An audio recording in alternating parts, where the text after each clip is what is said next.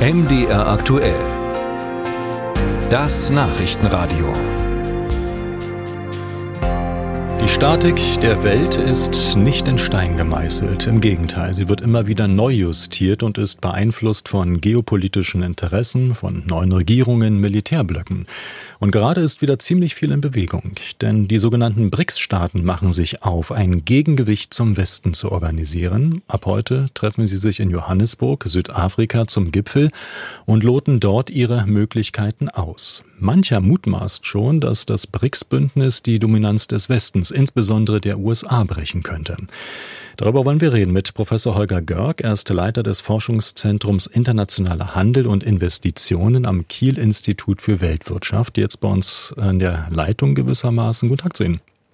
Einen schönen guten Tag, Herr Kuchale. Herr Görg, ähm, erwächst da gerade eine neue Weltherrschaft?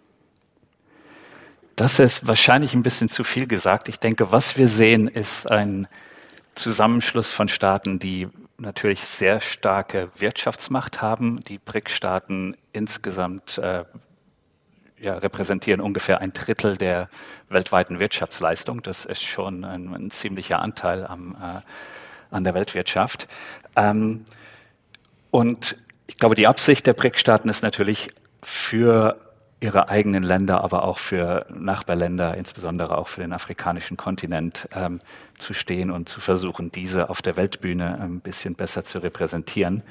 Ähm, was wir aber natürlich auch haben, ist äh, ja im Moment Spannung zwischen einem wahrscheinlich dem wichtigsten Mitglied der BRIC-Staaten, das ist China auf der einen Seite und dem Westen in Anführungsstrichen auf der anderen Seite.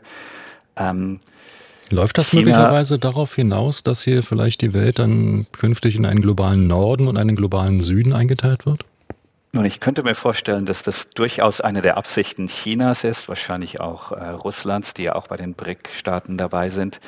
Ähm, ich denke aber nicht, dass es so weit kommen wird, denn auf der anderen Seite haben wir Indien, das auch wirtschaftlich eine sehr starke, äh, äh, eine, ein sehr starkes Land ist, natürlich auch bevölkerungsreich ist, äh, und Brasilien, äh, die ja doch noch für eine andere, äh, für ein anderes mhm. politisches System, für eine andere äh, Ordnung der Welt stehen. Ich glaube, die Staaten, also Indien und Brasilien, ähm, möchten doch eher näher am Westen bleiben und wie gesagt eher versuchen zu repräsentieren, dass, dass es ihre Länder ähm, ein bisschen wichtiger hm. Sie äh, reißen es ähm, schon so ein bisschen an. Das sind ja zum Teil völlig unterschiedliche politische Systeme und Ideologien, die sich da verbinden. Ähm, sind Sie alle im Vereint im Vereint im Bestreben, tatsächlich dem Westen jetzt Grenzen setzen zu wollen?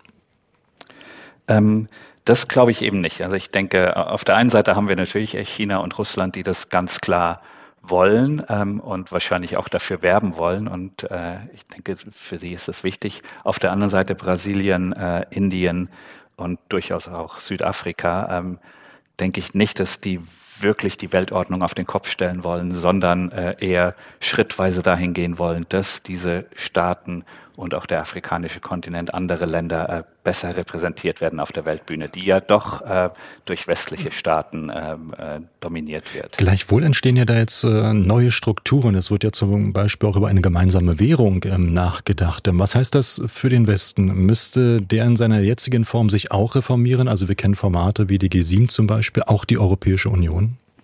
Hm. Genau, das ist eine der Absichten, äh, die auch auf der Agenda steht, dass äh, darüber gesprochen werden soll, den äh, Dollar ähm, ja, abzulösen, ist zu viel gesagt, aber durchaus auch andere Währungen für internationalen Handel ins Spiel zu bringen. Ähm, wie erfolgreich das wird, ähm, muss man abwarten, denn es ist natürlich eine sehr, sehr starke Dominanz des, des US-Dollars in, in der Weltwirtschaft. Ähm, ich glaube, der Westen muss sich aber auch Gedanken machen, äh, wie äh, er selbst äh, Reformen durchsetzen kann. Wir haben äh, Probleme. Wir haben die Welthandelsorganisation, die ja durchaus eine westliche Organisation ist, die seit Jahren, wenn nicht sogar Jahrzehnten äh, stillsteht. Wir haben durchaus auch Probleme bei der Weltbank, beim Internationalen Währungsfonds, der auch sehr stark vom Westen oder die auch sehr stark vom Westen dominiert werden. Ähm, da gibt es äh, Handlungsbedarf und ich denke, dass, äh, dass äh, der Westen in der Richtung, äh, in die Richtung denken muss. Musik